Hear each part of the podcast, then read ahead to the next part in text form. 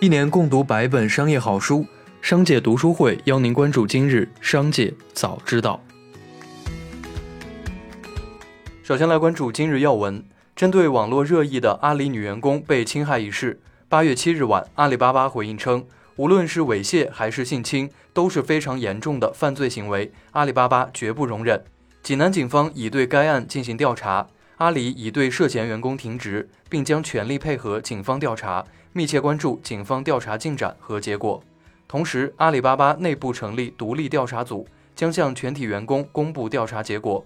对此，当事人张某说，并没有摸过、亲过周某，觉得自己比较冤屈。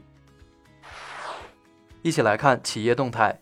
八月八日下午，易邦国际举行新闻发布会，公司董事长胡东表示，已于八月六日向浙江证监局实名举报华铁应急涉嫌严重财务造假。严重信息披露违规，以及实际控制人胡丹峰及其配偶潘倩涉嫌巨额职务侵占、掏空上市公司资产等违规问题。华铁应急正陷入一桩买卖合同纠纷案，法院冻结了华铁应急部分银行账户和子公司股权。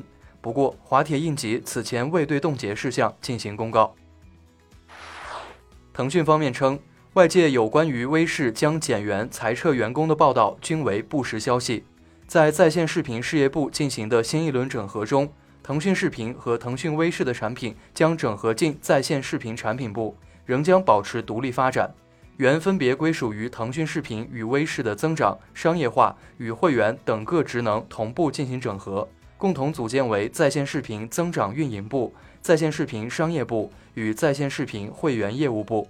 本次调整不涉及任何人员裁撤。八月八日，随着阿里女员工被侵害一事引起热议并不断发酵，微博上流传出多张阿里破冰文化的低俗聊天截图。对此，阿里巴巴回应称，阿里破冰文化的截图是二零一八年的谣言，当时阿里巴巴已经辟谣，图中所涉人士并非阿里巴巴员工，也非阿里巴巴内部培训。英国金融时报援引消息人士称。字节跳动已经重启其上市计划，计划在二零二二年年初在香港上市。字节跳动目前估值约一千八百亿美元。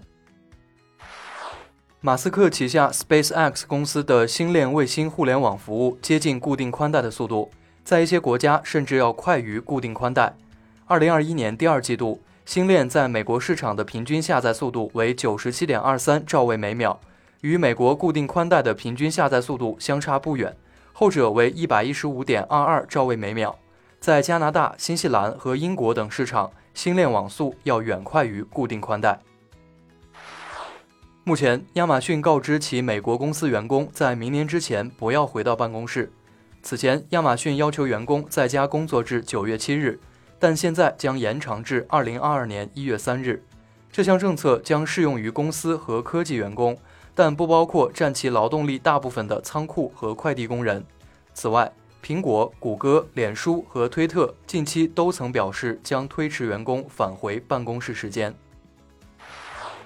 一起来关注产业发展动态。近日，中介机构人士表示，上海市房管局召开工作通报沟通会。八月六日起，上海各银行审核贷款金额以三价就低为原则。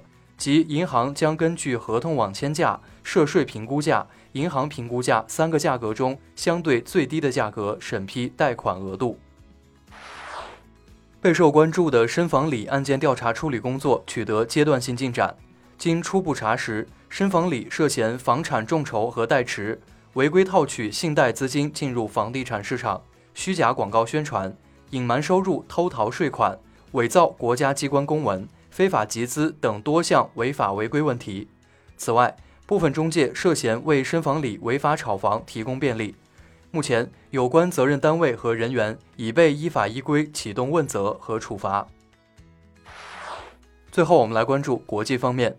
当地时间七日，据阿富汗黎明新闻报道，美国总统拜登下令驻阿美军使用 B 五二轰炸机和幽灵炮艇机打击正在进攻阿富汗主要城市的塔利班的阵地。以上就是本次节目的全部内容，感谢您的收听，我们明天再会。